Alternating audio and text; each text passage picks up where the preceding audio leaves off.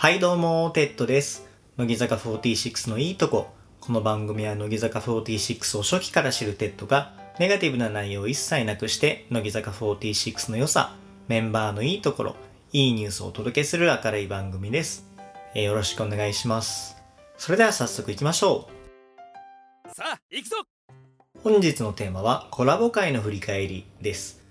えー本日はシャープ10からシャープ12のコラボ会の振り返りですので、えーまだそちらを聞いていないよっていう方はね、まずシャープ10から聞いてもらえたら嬉しいです。あのーコラボ会ということでね、いつもと違う雰囲気でやってますので、あのーおすすめです。あの、先日ね、えアップしましたけれども、あのーポッドキャスターとね、えコラボをしてきましたので、ちょっとその振り返りをしていきたいなというふうに思います。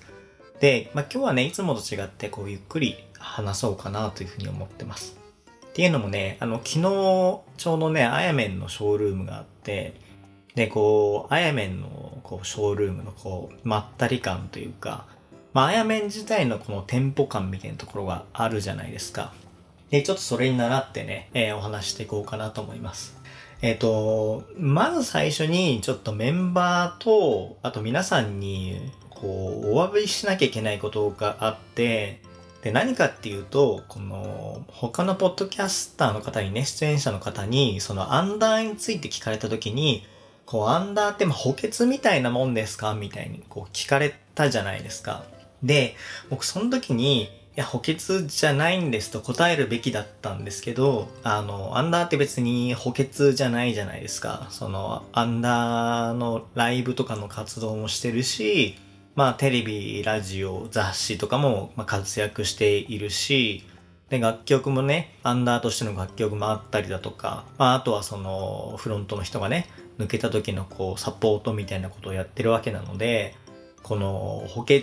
と言われたらそうじゃないんですよって答えるべきだったんですけど、ちょっとどうしてもこう話をね、つなぎたくて、そこはこう否定せずに続けてしまったっていうのが一番の反省点ですね。で、僕もその、補欠ですかって聞かれて、あの、補欠ですって答えたわけではないんですよ。あの、積極的にね。ただ、その話をつなげるのを優先するあまり、ちょっと否定しなきゃいけないところをちょっと否定しなきゃったなっていうのが、ちょっと、まあ、一番の反省ですね。もう大反省です。で、まあ、あとはちょっと振り返ってみると、こう、まあ、普段喋ってる時と違って、こう、質問に対してリアルタイムで答えないといけないし、こう、自分がね、想定してなかった質問も来たりするので、まあ、普段の配信以上に、なんかこう、自分が思ってることがね、なかなか伝わんないなという感じはしました。あの、話してる時はね、結構ね、あの、ちゃんと話してるつもりなんですよ。でも後でこう編集して自分の声を聞くと、あ、なんかちょっと違うなっていうのが結構あって、ちょっとそういう話を今日は振り返ってみようかなと思います。あの、なんか1個目は、その、微妙な言い間違いみたいのが結構あって、まあ、例えばですけど、その、なんて言うんですかね、団地の、えー布団って言っちゃったりとかね、そんな歌詞出てこないじゃないですか。布団っていうね。まあ団地は出てくるんですけど、とか、あとはなんだろう、その自分が言ってるつもりのことと実際に言ってることっていうか全然合ってなかったりとかしました。で、あとはその、ラジオの話をした時にね、まあいろんなこう話をして、で、その、オールナイトニッポンの話はできたんですよ、ちゃんと。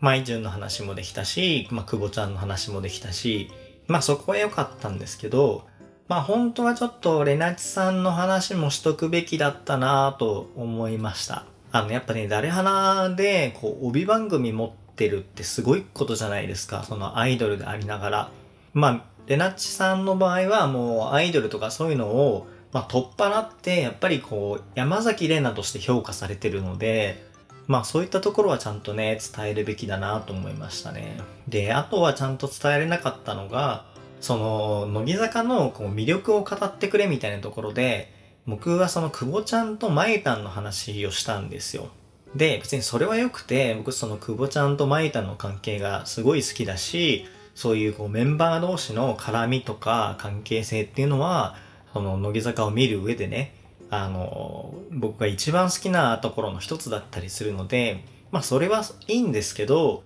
ただその、他のね、全然乃木坂を知らない、その、出演者に向けて、何を語るかって言ったら、やっぱビジュアルであったりだとか、本当に有名なメンバーだったりとか、まあそういうとこから入って、こう徐々に徐々に深掘りして、まあそういうところにね、持ってくべきだったなのかっていう気はしています。まあちょっとそこはね、熱くなりすぎてしまって、なんかこう、全体をね、見渡す、こう、余裕みたいなものがちょっとなくなっちゃってましたね。で、あとはもう取り留めのない話なんですけど、僕、乃木坂のこう知名度っていうのがもっと高いと思っていて、あの、その、配信の中では、えっ、ー、と、誰だっけな。アスカと、えー、イコマちゃんと、あとマイアンかな？この3人が出てきたんですけど、まあ僕その、マイアンはもちろんのこと、なーちゃんとか、まあアスカはみんな知ってて、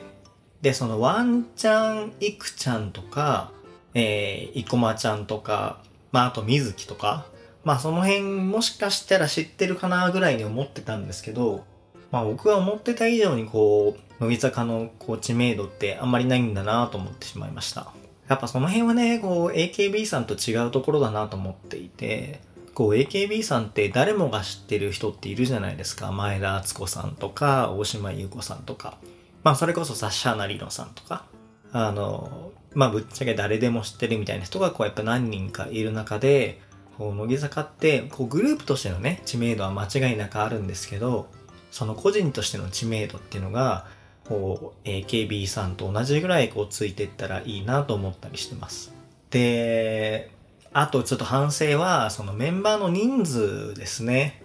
あの、これはあの、その場では気づいてなくて、こう、後でこう編集しながら気づいたんですけど、じゃ今のその乃木坂のメンバー何人ですかって言われて、いや、ちょっとわかんないけど42、3人ですかねみたいなことを答えたんですけど、で、確かに40人ちょっとなんですよ。なので、それは別に間違ってないんですけど、別にでも単純に1期生から5期生までいるので、足せばよかったなっていうのは思いました。別にその1期が何人とか、2期が何人とかっていうのは、まあ分かってるので、それ別に足せばよかったなと思うんですけど、そこがね、思いつかなくて、その話してる時は。なんかね、あの、ちゃんと答えられませんでした。で、あと何があるかなまあ、そうですね。まあその、なかなかその配信のとこで乗らないところで言うと、結構ね、皆さんこう、なんつう熱が乗っかってきたんですよ。最初は本当に、乃木坂のことを知らないっていうとこからスタートして、でも途中から、これってどうなの？これってどうなの？みたいなところを、こう、聞き出して、で、ちょっとね、こう、前のめりになったりもしてるんですよ。その物理的にね。なので、まあそういう話ができたのは、まあ良かったかなと思います。まあ、もしね、あの、次、あの、同じことをやるような機会があるんだったら、やっぱりその、あの、入りやすいところ、そのメンバーの関係性とかもいいんですけど、そのメンバーの関係性を伝えて、じゃあ乃木坂応援しようかなとか、乃木坂見てみようかなとはならないじゃないですか。もうちょっとわかりやすいところで、えっ、ー、と、やっぱりその、乃木坂の、なんだろう、メンバーとかビジュアルとか、あとなんだろう、楽曲とかまあそういったところをちょっと伝えていければなと思いますね。でも楽曲って言ってもやっぱ希望とかインフルエンサーすらわかんないだろうなって考えると楽曲じゃないかもしれないですね。やっぱメンバーかもしれないですね。まあそれこそマイアンとか、まああと水木はこう朝ドラやってるので、朝ドラやるので、まあ次回やる頃にはちょっともっと知名度が上がってるだろうし、まあアスカとかもね、もうちょっとちゃんと説明すればちゃんと伝わるだろうし、なんかそういったところをね、次回ちょっと伝えられればなと思います。まあ、また次回ね、あの、なんか予定があるわけではないんですけども、まあ同じメンバーであれ、ちょっと別のメンバーであれ、あの、ちょっとね、また違う形で、えー、乃木坂の魅力を伝えていこうかなと思います。ありがとうございました。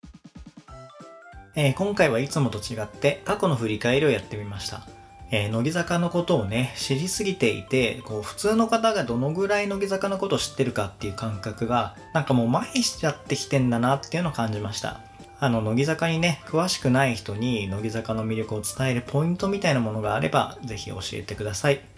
はい、本日も最後まで聞いていただきましてありがとうございました。この番組がいいと思っていただいた方はグッドボタン、チャンネル登録をよろしくお願いします。